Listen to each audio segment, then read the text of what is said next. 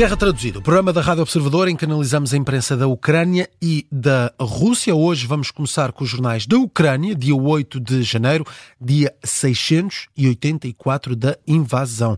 É um trabalho do jornalista Rui Casanova. Rui, boa tarde, em destaque. Boa tarde. Mais um, mais um ataque em larga escala da Rússia à Ucrânia. O último balanço das autoridades ucranianas aponta para pelo menos 4 mortos e mais de 30 feridos. A Rússia lançou esta manhã mais um ataque com mísseis contra a Ucrânia, um ataque em larga escala. Várias regiões foram bombardeadas, como Zaporizhia, Kharkiv ou Dnipropetrovsk. De acordo com o jornal Pravda, que cita dados da Força Aérea da Ucrânia, a Rússia utilizou vários tipos de mísseis de cruzeiro e balísticos, bem como drones militares, ao todo 59, sendo que a Ucrânia diz ter abatido, destruído oito drones e 18 mísseis. Foram atacadas infraestruturas críticas da Ucrânia, instalações industriais, civis e também militares, é o que diz a Força Aérea. Mais um ataque em larga escala da Rússia contra a Ucrânia, em destaque em todos os jornais ucranianos desta segunda-feira. E passamos para o canal TSN, que destaca hoje uma entrevista exclusiva a um militar ucraniano. Chama-se Bas, pertence a um batalhão que atua na linha da frente. Em resumo, este militar alerta que caminhamos para uma terceira guerra mundial. Foi esse o título escolhido pelo canal TCN. Avisa a base que no futuro tudo ainda vai ficar pior do, que pior do que o que já está e que nos devemos preparar para isso mesmo.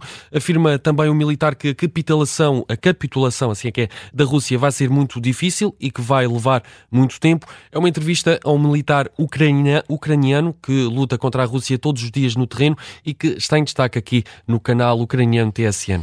Entretanto, a Comissão Europeia comentou as notícias que dão conta que a Rússia terá utilizado mísseis da Coreia do Norte contra a Ucrânia. Foi um tema abordado aqui na Guerra Traduzida nos episódios da semana passada. A reação de Bruxelas surge agora. A Comissão Europeia lembra que tem deixado claro que qualquer pessoa que ajuda a Rússia na agressão contra a Ucrânia terá de ser responsável pelas consequências. É um aviso deixado por Peter Stano, é o porta-voz do alto representante da União Europeia para a Política Externa e de Defesa. São declarações aqui citadas pelo canal ucraniano European Truth.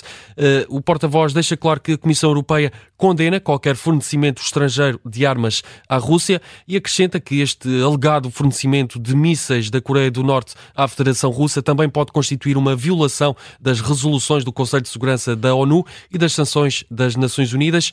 Por isso, estou a citar, é claro que levamos este assunto muito a sério, é o que diz Peter Stan, o porta-voz aqui eh, do alto representante da União Europeia para a política externa. Queres também destacar uma outra notícia sobre o corredor marítimo ucraniano, novo corredor marítimo ucraniano, que garantiu a exportação de quase 15 milhões de toneladas toneladas de produtos. Incluindo 10 milhões de toneladas de produtos agrícolas, isto desde agosto de 2023. O anúncio, estes dados são uh, avançados pelo Ministro da Infra das Infraestruturas da Ucrânia, aqui citado pelo jornal Pravda, é um artigo que está em destaque na secção de economia deste jornal ucraniano, que tem sempre muitos artigos, muitas notícias deste género. Falamos do novo corredor marítimo ucraniano, criado pelas Forças Armadas de Kiev. Durante os cinco meses da operação deste corredor marítimo, 400 269 navios uh, entraram nos portos ucranianos para carregamento de produtos alimentares. Atualmente, 39 navios estão a ser carregados em três portos da Ucrânia, nomeadamente em Odessa. São dados assim avançados por Alexander Kubrakov, o ministro das Infraestruturas da Ucrânia, em destaque aqui no Jornal Pravda. Guerra traduzida com destaque para a imprensa ucraniana.